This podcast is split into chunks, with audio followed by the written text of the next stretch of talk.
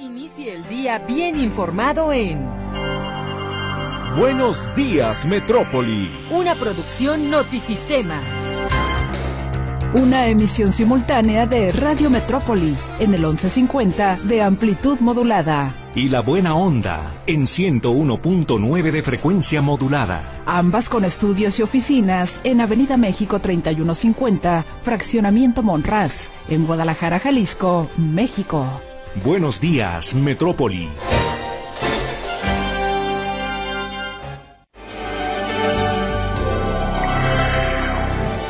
¿Qué tal? Muy buenos días. Martes 30 de enero del año 2024. Estamos despidiendo prácticamente a enero, le queda un día más. Hasta mañana es 31, pero bueno, de cualquier forma se va el primer mes del año. Le damos la bienvenida a todo el equipo de la Estación de las Noticias. Guillermo Cortés Villavicencio y Luis Ángel Carranza son los editores de los noticieros Notisistema cada hora en la hora Saúl Martínez en los controles técnicos, Lourdes Torres atiende sus mensajes a través de las líneas telefónicas y frente a estos micrófonos sus servidores Víctor Monterrentería y Griselda Torres Zambrano. La información viene bastante pachoncita, así se le conoce en eh, el lenguaje coloquial, así es de que esperemos que se quede con nosotros y nos acompañe en estas tres horas de información. Víctor Montes, muy buenos días, ¿cómo estás? Bien, Griselda, muy buenos días, gusto saludarte y también al auditorio que nos escucha a través de la Buena Onda y Radio Metrópoli, es un gusto estar con ustedes, saludos a los que también están ya a punto de regresar a casa después de trabajar durante toda la noche, hay una gran cantidad de personas que trabajan en las fábricas, en la zona industrial, el corredor industrial del Salto y sé que algunos de ellos pues van con el eh, teléfono, sobre todo el teléfono, escuchando en sus dispositivos Radio Metrópolis. Así que para todos ellos, saludos. Muchísimas gracias por acompañarnos y entre la información nacional, la Fiscalía General de la República afirmó que existió un segundo tirador en el homicidio del candidato presidencial Luis Donaldo Colosio el 23 de marzo de 1994 en Tijuana, Baja California. El implicado es identificado como Jorge Antonio S., pero un juez federal rechazó ordenar su aprehensión, por lo que la dependencia federal apelará a la resolución. El señalado era agente del CISEN y fue liberado en aquel momento, al parecer, en un encubrimiento delictivo en el que estuvo vinculado directamente Genaro García Luna, quien en ese entonces era subdirector operativo de la dependencia. el gobierno de la República, en conferencia de vespertina de prensa, dio a conocer que fueron en total 263 los periodistas que cubren la mañanera los afectados por el hackeo de sus datos personales, nombres, domicilios, teléfonos, correos electrónicos, algunos de ellos sus datos de sus pasaportes, licencias de conducir. Todo esto fue eh, sacado de la base de datos de la presidencia, que es, digamos, una antesala del, del registro para poder cubrir estas conferencias matutinas. En el, se llama Sistema de Acreditaciones de la Presidencia, que fue hackeado desde España. Aseguran ellos que hay en este momento, pues, eh, miras apuntando hacia un ex trabajador federal, pero las investigaciones continúan. Hoy se espera que la secretaria de Gobernación, Luisa María Alcalde, presente una denuncia para que se investigue este caso y se sancione a los responsables. Y el presidente Andrés Manuel López Obrador reconoció que no le alcanzará el tiempo para resolver el problema de la violencia, pero recomendó a su sucesor mantener la estrategia en vigor para lograrlo. Ayer tuvo un intercambio de palabras de con el periodista eh, Jorge Ramos. Ramos en la mañanera ya le tendremos un extracto de esa de esos cuestionamientos que le hacía el periodista al decir, señor, no puede manejar como éxito el que en México sean asesinadas a diario 81 personas. O desviar la atención a lo que sucede en los Estados Unidos con el consumo de fentanilo. El tema es la seguridad del país y es lo que le compete al presidente. Ahí fue, ahí fue la discusión entre Jorge Ramos y López Obrador. Y este jueves iniciarán las preinscripciones para educación básica y el trámite se realiza de manera virtual. Esto lo recuerda la Secretaría de Educación Jalisco.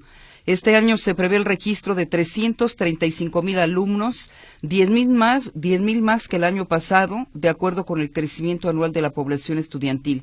Indica que existe un call center para dar acompañamiento a los padres en este proceso de preinscripción en el teléfono 3330-3075. Y en los próximos meses los estudiantes de preparatoria tendrán que decidir a qué carrera van a aspirar en la Universidad de Guadalajara. Así que pese a que año con año los aspirantes regularmente se enfocan en las ofertas de carreras tradicionales, la UDG dio a conocer cuáles son las más eh, atractivas o las mejor pagadas. La académica del CUSEA de la UDG, Erika Ochoa, señaló que Derecho Fiscal, Biomedicina e Ingeniería Robótica son las carreras que tienen un mejor pues eh, rango de sueldo y de prestaciones o beneficios para quienes tienen esa preparación. Las mismas cinco carreras más solicitadas, medicina, derecho, negocios internacionales, arquitectura y psicología, pues siguen en la lista de las preferidas, pero las mejores, donde se supone que les va a ir mejor en el mercado laboral, son derecho fiscal, biomedicina e ingeniería robótica. Y la Universidad de Guadalajara confirma que la incidencia de casos de COVID-19 en Jalisco en las últimas ocho semanas no es significativa. Sin embargo, es necesario tomar las cifras con reserva porque las personas en estos momentos, pese a tener síntomas, no se están realizando las pruebas. Esto explicó Gabriela Macedo Ojeda, directora de la División de Disciplinas para la Preservación de la Salud. Aunque no hay una alza significativa, llama a la población a tomar sus precauciones, como el uso del cubrebocas en lugares cerrados, la realización de pruebas en caso de presentar síntomas y, por supuesto, la vacunación. Por cierto, en Jalisco se recibió una tercera dotación de 10.000 vacunas de Moderna contra COVID-19. Estas que la Secretaría de Salud Estatal tendrán que, tendrá que aplicar en su campaña a personas en esta ocasión, de acuerdo con la calendarización ya programada, el, eh, mujeres embarazadas y personas que viven con VIH. Los interesados debieron registrarse para esta dosis en la plataforma de vacunación, vacunación.jalisco.gov.mx, para que pudieran darse de alta y recibir ese beneficio.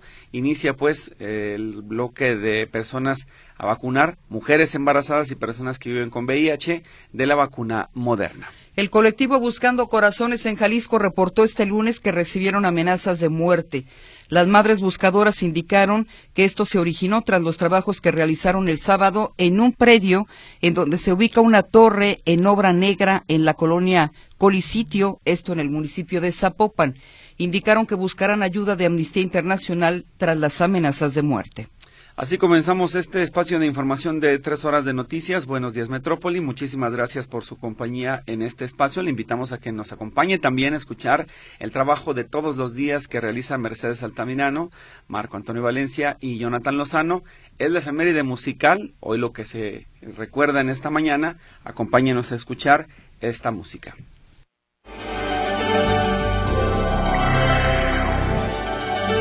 Bueno, es mucha información la que tenemos que compartirle esta mañana y además eh, de manera importante. Hay temas sumamente delicados como ha sido la filtración o el hackeo, mejor dicho, no, no filtración, sino el hackeo de estas cuentas eh, y datos personales de periodistas que cubren la conferencia mañanera. Abunda en el tema. Arturo García Caudillo lo tenemos ya en la capital del país, en la línea telefónica. Adelante, Arturo, muy buenos días.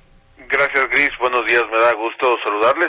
Ayer por la tarde, después del ruido que se hizo por la mañana en la conferencia con el presidente Andrés Manuel López Obrador, donde aseguró que se trataba de un hackeo y le echó la culpa a los neoliberales, eh, resultando ser pues la, él la víctima de esta situación. Por la tarde hubo conferencia de prensa con la secretaria de Gobernación, eh, eh Luisa María Alcalde, el subsecretario de eh, Derechos Humanos de la propia Secretaría de Gobernación, Arturo Medina, el eh, encargado de la estrategia digital del gobierno de la República, Emiliano Calderón, y el vocero de la presidencia, Jesús Ramírez. Eh, fue precisamente Jesús Ramírez el que precisó la, los datos. No fueron 309 los eh, nombres de los periodistas que aparecieron en esta lista eh, producto del hackeo, porque insisten que fue un, eh, un tema que no atacó a la base de datos, fue solamente un archivo, explican, y esto fue a través de la computadora de alguien que ya no trabaja en la presidencia y con servidores dice que están instalados en en España, de acuerdo a lo que explicó Emiliano Calderón, pero el total del número de periodistas es menor al que se había dicho originalmente. Incluso la base de datos eh, que ha venido siendo actualizada dice solamente es de, es de poco más de 300 periodistas eh, y la vulneración, es decir, la exhibición de datos eh, tiene que ver con 200, eh, poco más de 260. Pero escuchemos las palabras de Jesús Ramírez, el vocero de la presidencia, el director de comunicación social. para precisar, esta información que se extrajo ilegalmente y, que es parcial, afecta a 263 periodistas que vieron vulnerados sus datos. Aunque en la base de datos hay 309 personas, estaban ahí expuestas, solo 263 había sus datos personales en su conjunto. Es decir, eh, había 186 credenciales de lector que tenían los datos de domicilio completo. Y había 63 pasaportes, uno más ilegible, que no se puede ver el contenido ni la identificación. Había dos eh, eh, currículos, eh, dos CVs que se habían presentado ahí, y de manera, pues habían puesto en ese, en ese, en ese sitio. Había una licencia de Estados Unidos que un periodista utilizó para acreditar su identidad, una CUR y 10 eh, documentos eh, que había expedido el Instituto Nacional de Migración, que era de periodistas que o de, origen extranjero que trabajan en México o que se habrían acreditado eh, para participar en, en, estas conferencias del presidente de la República aquí en, aquí en Salón Tesoro. Y pues bueno, dice que se trató de un personaje que trabajaba, ya no trabaja en presidencia de la República y, al, y pues se les había olvidado actualizar las claves y todo eso y asegura que de ahí salió, no quiso dar el nombre, no quisieron dar el nombre eh, por eh, la propia investigación del caso y pero sí aseguraron que eh, estarían interponiendo una denuncia ante la Fiscalía General de la República y otra ante el Instituto eh, de Transparencia para que se deslindaran responsabilidades, pero que pues irían informando poco a poco sobre este asunto. Lo que es un hecho, decían, es que eh, todos los eh, periodistas que estaban o están en esa lista recibirán el apoyo de la presidencia de la República en lo que consideren y se les apoyará incluso también para presentar esta denuncia ante la Fiscalía y ante el Instituto de Transparencia. Mi reporte. Buenos días. Pues la denuncia de los periodistas va contra el gobierno federal precisamente por, entre comillas, este descuido, no proteger sus datos personales. Sí, aunque algunos decían, porque hay algunos, muchos eh, que son eh, en esa lista que son de los que eh, son pro 4T, pro gobierno federal, que más bien estaban pensando en la demanda, pero hacia la persona que robó los datos. Mira, qué conveniente. Bueno. Exactamente. Gracias, Arturo, por el reporte. Al contrario, buenos días. Muy buenos días. Gracias. En más información, la Fiscalía General de la República afirmó que existió un segundo tirador en el homicidio del candidato presidencial Luis Donaldo Colosio el 23 de marzo de 1994 en Tijuana, Baja California, por lo que se recurrirá al procedimiento de apelación luego de que el juez quinto de distrito de procesos penales federales negó girar la orden de aprehensión. La dependencia señaló que hace 20 días el juez Jesús Alberto Chávez Hernández actuó con evidente parcialidad, quebrantó los principios obligatorios de valoración y análisis de pruebas presentadas que implican a Jorge Antonio Sánchez, agente del Centro de Investigación y Seguridad Nacional, el CISEN. De acuerdo con la Fiscalía, las pruebas presentadas en contra de la gente demuestran su presencia en el lugar del homicidio en el mismo momento del crimen cuando hubo una diferencia de segundos entre ambos disparos. Detalló que también se encuentra debidamente probado que el CISEN de la Secretaría de Gobernación mandó al acusado para que estuviera en el lugar de los hechos y después encubrirlo, sacarlo de Tijuana de manera urgente y subrepticia. La Fiscalía General de la República sostuvo que el video testimonio del primer disparo y al cual el juez le pretende dar valor frente a todo el acervo de pruebas aportadas estaba ubicado hacia el primer tirador y no dirigido hacia el segundo, que se hallaba en un ángulo totalmente distinto, razón por la cual no podía observarse. En este caso es importante destacar que Genaro García Luna protegió a este segundo tirador. Imagínese usted la gravedad del caso en este en esta situación la administración de Enrique Peña Nieto, no, no, perdón, la administración de Carlos Salinas en este caso pues protegiendo a un segundo tirador del caso Colosio. Bueno, y en otra información, el presidente Andrés Manuel López Obrador se negó a aceptar que su estrategia de seguridad fracasó. El día de ayer, Jorge Ramos, periodista mexicano que radica y trabaja en Estados Unidos, le cuestionó o le pidió una rendición de cuentas sobre la violencia en el país. A ocho meses de terminar su administración, el presidente Andrés Manuel López Obrador se negó a reconocer que su política en materia de seguridad fracasó. Este lunes 29 de enero, en su conferencia mañanera, el Ejecutivo Federal fue cuestionado de nueva cuenta por el periodista Jorge Ramos por el homicidio diario en promedio de 81 personas, una cifra que supera la de sus antecesores. No, lo que digo es que no ha sido suficiente, o sea, no puede presentar 81 muertos diarios, señor presidente, como un éxito. ¿Cómo? No puede presentar como un éxito tener 81 muertos diarios en México. Estamos bajando, pero también, ¿por qué no pones eh, otros datos? Porque eh, de, ya de sé. sus datos, en el 2023 hubo 29.675 Sí, sí, sí, sí, muertos. sí. No, aquí está. Es, es una verdadera tragedia eso, señor pero presidente. aquí está. No, no, no, no, no. Y Una usted verdadera sabe que eso le- tragedia. le, preocupa, le preocupa a los mexicanos. No, no, Muchos no, mexicanos no, se sienten no. seguros. Una verdadera tragedia, sí, con todo respeto, y además muy lamentable y triste, es lo que pasa donde tú vives en Estados Unidos. Sí, una verdadera tragedia es que pierdan la vida por consumo de fentanilo 100 mil jóvenes al año. No, no, no dudo de esa No, no, no, no, no, por eso. a México, No, donde estamos es que ahora. si, si nos vamos a esas cifras, este, no puedes llamar a esto tragedia. Aquello es un asunto grave. Usted conoce a los mexicanos cómo están viviendo, señor presidente, con tanta inseguridad. No, no, no, no, no, Es como no, que no. quiere aceptar la realidad de, la tu- violencia en el país. Pero esa es tu visión y es la visión de nuestros opositores. No. Y la respeto. Pero, Pero no me va a decir dije, que México es un país pacífico. México es un país muy violento. No, es un país pacífico, fíjate. Con 166 mil muertos en cinco años. Es, es un país pacífico en donde hay crecimiento, eh, en donde hay empleo, en donde hay bienestar. Entiendo esas partes, la, la entiendo Sí, y, no, y no, no, respeto no, no, esos no, no, datos. no. Tú sabes que, que se han venido a vivir a la Ciudad de México 500 mil estadounidenses, que está llena la ciudad de estadounidenses.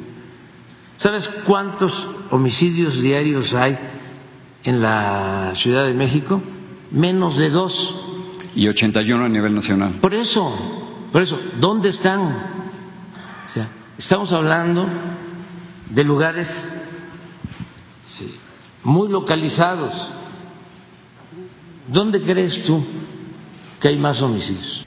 A pesar de que el periodista lo refutaba con cifras oficiales, es decir, de su propio gobierno, López Obrador no admitió el clima de violencia que vive el país, por lo que sentenció que no cambiará su política en materia de seguridad. Cabe destacar que, de acuerdo al INEGI, en 2022 alrededor de 700 mil personas del centro y occidente del país cambiaron de residencia obligados por la disputa de los cárteles de la droga. Hace apenas unos días, una veintena de niños armados en Guerrero fueron presentados como parte de la policía comunitaria para, a sus escasos 11 años, enfrentar al crimen organizado. Notisistema, Griselda Torres Zambrano. Bueno, pues ahí está esta discusión entre el presidente Andrés Manuel López Obrador y el periodista Jorge Ramos, que hace lo que tiene que hacer cualquier periodista, pues eh, confrontarlo con datos y datos de su propio gobierno, es decir, datos oficiales, porque está hablando en este caso de 166 mil muertos, 166 mil personas que fueron asesinadas durante su administración. Y no es el único tema que está en la mira de la opinión pública. La llamada megafarmacia también está en el ojo del huracán. La instalación con la que el gobierno federal planeó terminar con el desabasto de medicamentos en el país opera solo con el, punto, el 0.9% del total de medicamentos que puede almacenar. Es decir, con base en el número de fármacos que tiene, solo puede surtir uno de cada 100 solicitados. Sin embargo, la megafarmacia pues arrancó sus operaciones solo con 2.465.975 piezas y de acuerdo con Jens Pedro Lohmann Itbur, director de la empresa estatal, el pasado 19 de enero en Palacio Nacional durante una conferencia de prensa se cuenta con el abasto suficiente para atender a los diferentes eh, nosocomios. Para la compra bianual 2023-2024, el gobierno federal invirtió 196 mil millones de pesos para adquirir así 3.817 millones de piezas de medicamentos. El titular de Birmex informó también que hasta el 19 de enero de 2024, el Centro Federal de Almacenamiento y Distribución de Insumos para la Salud Cefedis, que es el nombre oficial de la megafarmacia, solo había surtido 67 recetas en 21 días de alrededor de 6.364 llamadas en las que se solicitaron fármacos desde su inauguración el 29 de diciembre de 2023. Y antes de irnos a la información internacional, el presidente Andrés Manuel López Obrador criticó el día de ayer la propuesta de Joe Biden, su homólogo de Estados Unidos, de cerrar la frontera con México en caso de saturación, calificándola como demagógica. El mandatario expresó que no aceptará que los políticos deshonestos de Estados Unidos usen a México como piñata por problemas como el tráfico de fentanilo y la migración rumbo a las elecciones del 2024. Vamos a escuchar, si le parece, la información que nos preparó nuestro compañero Carlos Flores. Es el recorrido por el mundo, las noticias más importantes esta mañana.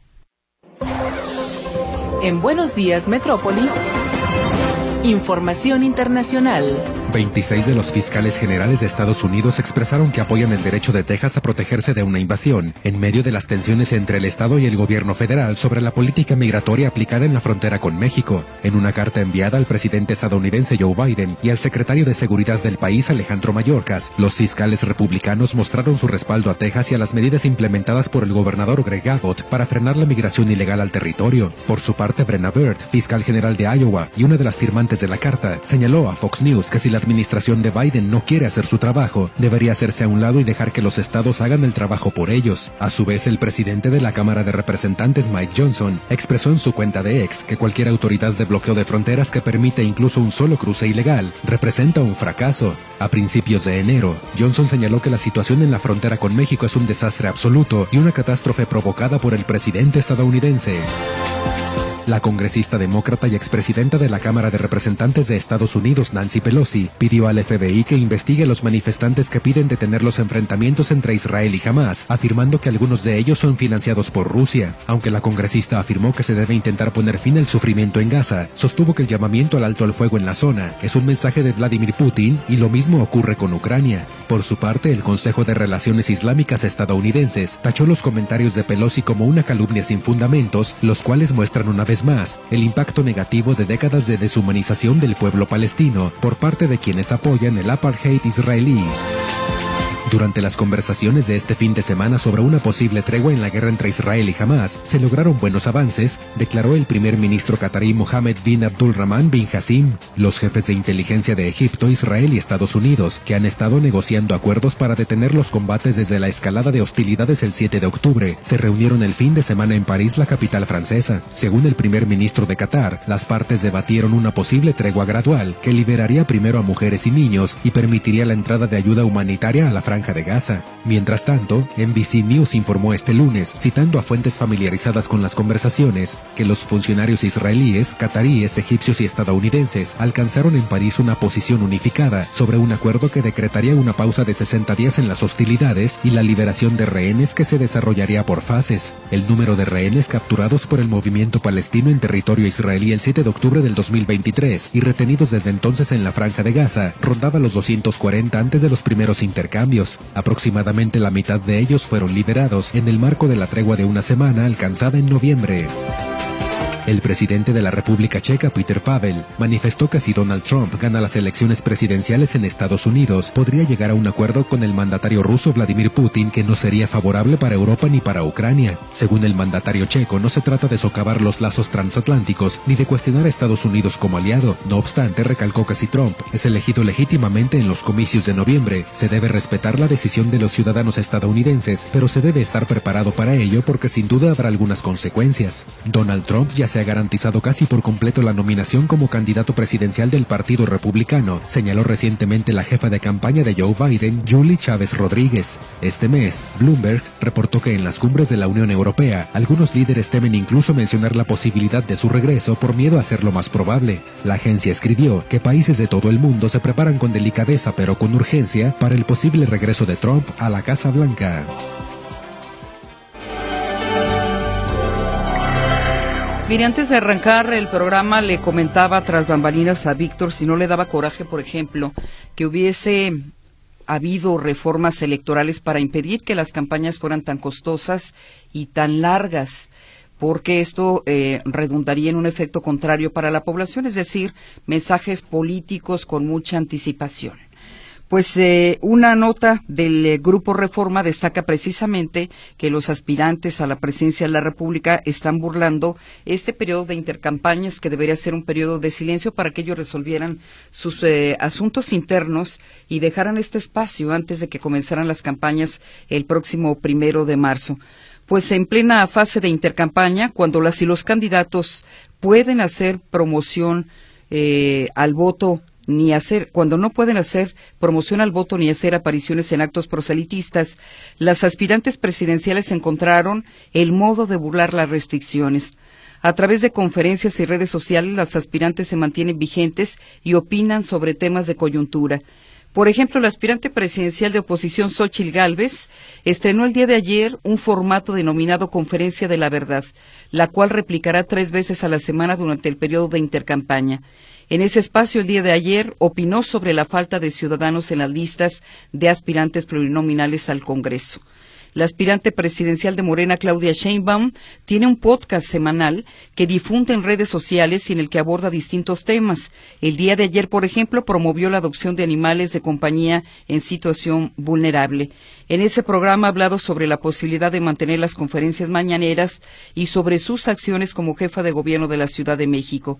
Y aunque el INE emitió un comunicado el 17 de enero estableciendo los límites en las intercampañas, el magistrado electoral Felipe de la Mata propone dejarlo sin efecto, aclarando que los precandidatos no realizan actos anticipados.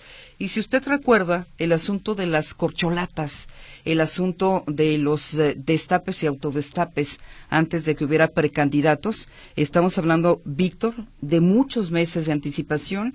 Eh, cuando llegue la elección estaremos hablando de cerca de nueve, diez meses de promoción de estos aspirantes y sus mensajes políticos. Sí, en lo general, eh, por lo que vemos en el escenario nacional, todos están haciendo lo que quieren, desde los candidatos, yéndose por la libre sin que nadie les ponga un freno, hasta el INE eh, aprobándose estos bonos millonarios como si aquí hubiera dinero para aventar para arriba. Entonces, la realidad es que todo, todo esto está muy distorsionado y aquellas luchas de diferentes sectores, recordarás que se pedía que hubiera pues desde menos dinero en campañas, desde más regulaciones, menos desvíos de recursos como aquello de las tarjetas que se entregaban para el súper, pues sí, fue una lucha que salió, surgió y ya todo el mundo se le olvidó. Hoy todo todo el mundo está haciendo lo que se le antoja pero no se ve la autoridad por ningún lado. Sí, mucha, mucha, mucho ciudadano para tan poca clase política. Seis de la mañana con 41 minutos, comenzamos con la información local, vámonos a la línea telefónica. Saludamos a José Luis Escamilla con información relacionada al ámbito de la seguridad. Adelante, José Luis, muy buenos días. Gracias, Luis. Víctor, ¿cómo están? Buenos días. Un saludo para ustedes y para todo el auditorio. Eh, si me permiten, les voy a cambiar la, tónica de la información que les voy a dar al día de hoy o de menos en este primer bloque, no es en materia de seguridad, sino un aviso a tiempo, todavía para es, temprano, un aviso a tiempo para las personas que van a ir al aeropuerto de Guadalajara, porque hay eh, cambios en la forma de, ingresar a la terminal aérea con motivo de una serie de obras que están llevando a cabo en este aeropuerto internacional de Guadalajara. Y lo tengo a colación porque hace algunos momentos me reportaban que hay problemas para circular en el ingreso a la terminal aérea. Resulta que con motivo de las obras que se están haciendo, hay una reducción de carriles. Ustedes recuerdan que cuando llegan por carretera Chapala y se meten al circuito del aeropuerto son solamente dos carriles, luego se incrementa a tres, aunque uno es utilizado como estacionamiento, pero así más o menos avanza la fila porque se va haciendo larga por las personas que se estacionan para dejar a sus familiares. Eh, resulta que con motivo de una serie de obras que están llevando a cabo en el aeropuerto de Guadalajara durante todo este martes y hasta la madrugada de este miércoles, perdón, habrá una serie de reducciones a los carriles de circulación. Eh, solamente va a haber un carril para ingresar al aeropuerto para el público en general y un carril para ingresar al aeropuerto para taxis, es decir, solamente hay un carril para circular. De ahí pues que esta mañana se registren problemas para entrar al aeropuerto de Guadalajara, porque bueno, estamos acostumbrados a que el, los familiares de pasajeros llegan, los bajan allá afuera de la terminal aérea, les dan la bendición, les entregan los últimos regalitos y se pasan ahí varios minutos estacionados. Esta mañana no puede ocurrir de esa manera, solamente está abierto un carril de circulación. ¿Cómo está buscando paliarse esta situación? Eh, bueno, hay una eh, un estacionamiento que se llama de corta estancia, que está, cuando tú entras al aeropuerto a mano derecha, se llama estacionamiento de corta estancia. Bueno, este estacionamiento de corta estancia está dando una tolerancia de 30 minutos para poder hacer uso de sus instalaciones sin tener que pagar. Es decir, tú llegas, dejas a tu familiar, tienes cuando mucho 30 minutos y después puedes salir sin tener que pagar a la zona de cajas. Pero eso es con la intención de agilizar la circulación ahí en el aeropuerto Tapatío para que quienes nos escuchan en este momento están saliendo los vuelos eh, largos, los que van a, Europa o Estados Unidos, de, así un poquito más largos, salieron entre las 3 y las 6 de la mañana. Ahorita hay una jornada de vuelos eh, locales, pero bueno, viene una parte importante de, eh, de, tráfico aéreo, así que precaución para quienes van al aeropuerto, váyanse con tiempo, porque hay problemas para entrar hasta la terminal, digamos, de este, de este aeropuerto de Guadalajara.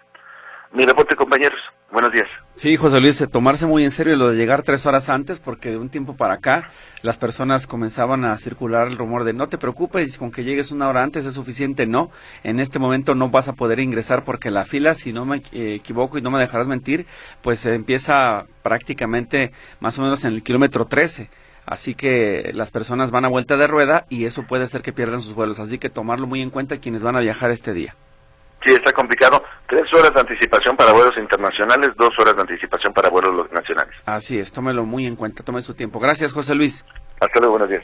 Muy buenos días, es José Luis Escamilla. Vamos ahora con Héctor Escamilla. Él nos tiene más información y está preparado ya en la otra línea telefónica. Héctor, adelante. ¿Qué tal? ¿Qué tal? Muy buenos días, un gusto saludarlos. Eh, también en el auditorio, bueno, mencionar que el día de ayer fue de manifestaciones en la zona metropolitana de Guadalajara. Eh, por un lado, vamos platicando de lo que sucede en la cofradía, esta comunidad ubicada en los límites de Tlajomulco con Tala, donde vecinos se manifestaron esto inconformes por la falta de agua que los aqueja desde hace más de tres años. ¿Cuál es la problemática que ellos tienen? Bueno, pues eh, no han buscado a las autoridades para que atiendan este problema de falta de agua, cuando no es poca la cantidad de agua que les llega a su comunidad, eh, que esta llega con baja presión, es decir, los problemas son constantes en este tema y a pesar que han tratado de mediar con la autoridad, pues no, no han encontrado respuesta. El día de ayer y en protesta por esta situación, un grupo de aproximadamente 300 vecinos acudieron a las puertas del centro administrativo de Tlajomulco en la cabecera municipal, donde se manifestaron y cerraron los accesos a los trabajadores hasta no ser recibidos por personal del ayuntamiento. Esto sí sucedió, eh, se llegaron a algunos acuerdos. Eh, ¿Te parece, Víctor, si escuchamos lo que dice una de las vecinas que participó en esta protesta? Estamos sufriendo la problemática de suministro de agua por hace más de tres años, la cual nos llega una vez por semana, si bien nos va, de dos a tres horas, eh, sin flujo, lo cual jamás llega a los tinacos.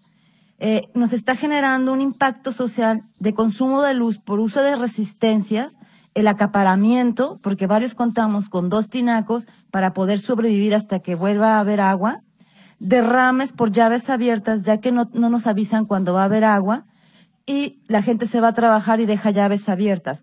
Acarreos y compra de agua por fuera. Fomento y odio a la violencia porque nos dicen que es por falta de pago. Entonces, entre la población ya están contra los que pagan, contra los que no pagan. Pero la gente dice que ¿por qué va a pagar por un servicio que no tenemos? Entonces, realmente esa es la problemática. Se llegó a un este, supuesto acuerdo con el municipio, con, con el ayuntamiento, y pues estamos en espera de la minuta porque si no vamos a proceder a cerrar carreteras o a afectarlos porque solamente desgraciadamente así nos hacen caso. Nuestro comisariado ejidal no nos quiere apoyar porque dice que cuando entran los hacen firmar una renuncia por lo que teme por su trabajo. Entonces, están comprando a la gente, están este, bloqueando el diálogo entre la población y las autoridades, ¿verdad? Entonces, pues, así jamás. Entonces, nosotros tenemos el problema del agua, pero si es realidad que están firmando su renuncia, entonces todas las poblaciones tenemos problemas de miles tipos y pues jamás nos van a hacer caso nuestros representantes ahí escuchamos parte de esta problemática que está presentando allá en la cofradía.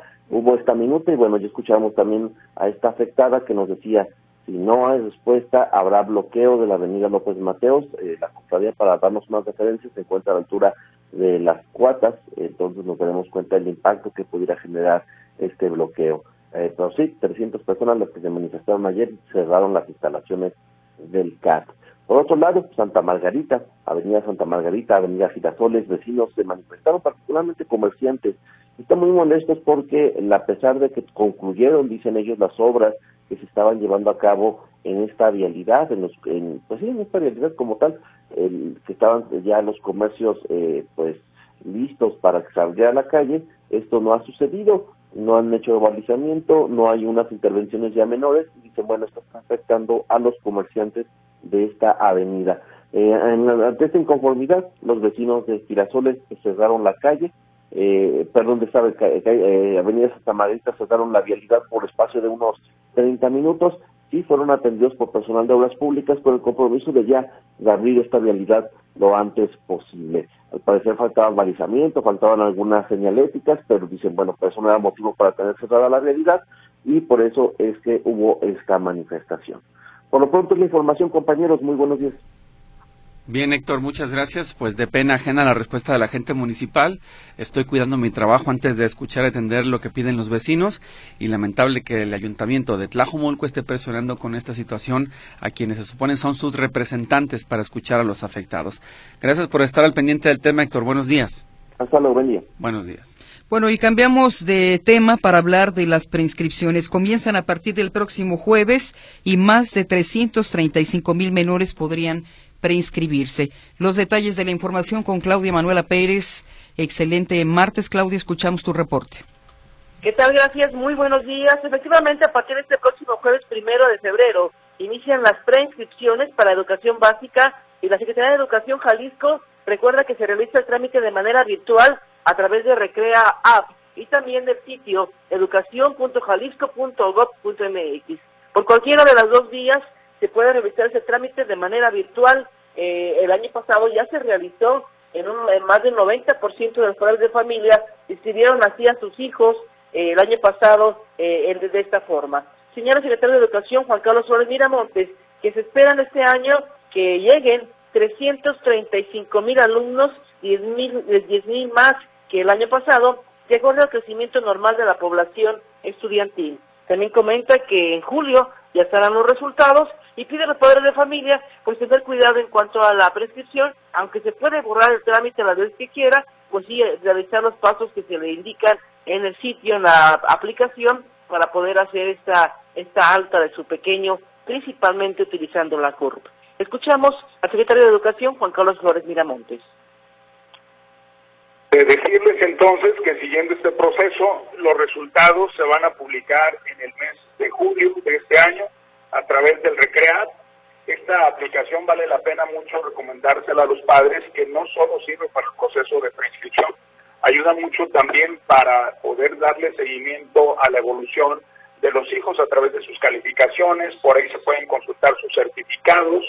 Es bien importante también eh, insistir en que podemos eh, tener una atención particular en el caso de quien lo necesite, por ejemplo, en las excepciones de prescripciones en línea, que es el caso de las escuelas particulares, los preescolares del DIF, los centros de atención múltiple, los centros educativos para altas capacidades y la escuela de educación inicial. En ese sentido, eh, les, eh, estamos eh, proyectando un call center en el número 33 30 30 75 50 con un horario de atención de 9 de la mañana a las 17 horas. Ya escuchamos este call center 33 30 30 75 50 para los padres de familia que no le entiendan o que necesiten algún tipo de acompañamiento en este periodo de prescripción de los pequeños. Se les también eh, poner cinco planteles, cinco escuelas de opcionales para que su pequeño sea acomodado. Antes pedía tres, la Secretaría de Educación ahora pide cinco planteles con su respectiva clave. Señala que hay que poner la clave que está fuera del plantel porque escuelas Benito Juárez hay muchas en Jalisco y en México. Entonces, poner la clave de su escuela, se les piden cinco para que el pequeño esté acomodado en una de esas escuelas. Asegura la Secretaría de Educación que hay un 95% de satisfacción de los padres de familia a la hora de acomodar a sus pequeños pues en ese tipo de escuelas. También habló acerca de la decepción escolar en Jalisco, señala que se han mantenido en números bajos. Hay que recordar que en el 2020 el secretario de Educación pues habló acerca de una alarma que tenía la Secretaría de Educación en cuanto a la baja de estudiantes en preescolar. Los pequeños no entraban a preescolar, no los mandaban los padres de familia debido a la pandemia de COVID-19. Señala el secretario de Educación que esto ya ha ido a la baja.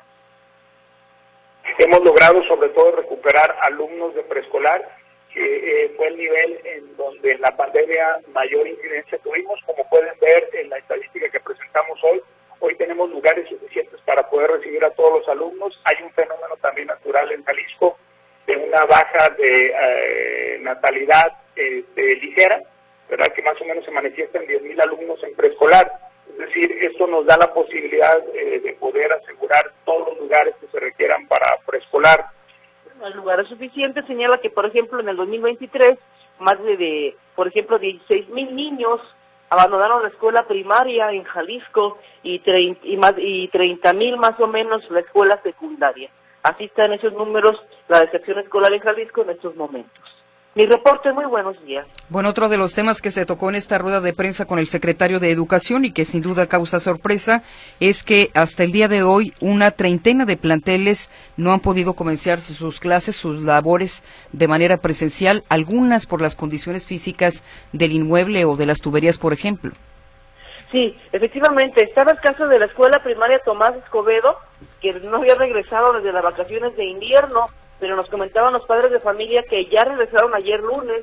Si le preguntaba, yo le pregunté al secretario de Educación si sabía de este caso de esta escuela porque tenía problema en las tuberías, pero aquí los padres de familia estaban molestos porque pues eh, habían dado 400 pesos de cuota anual de padres de familia y pues no no no lo estaban utilizando para hacer las reparaciones.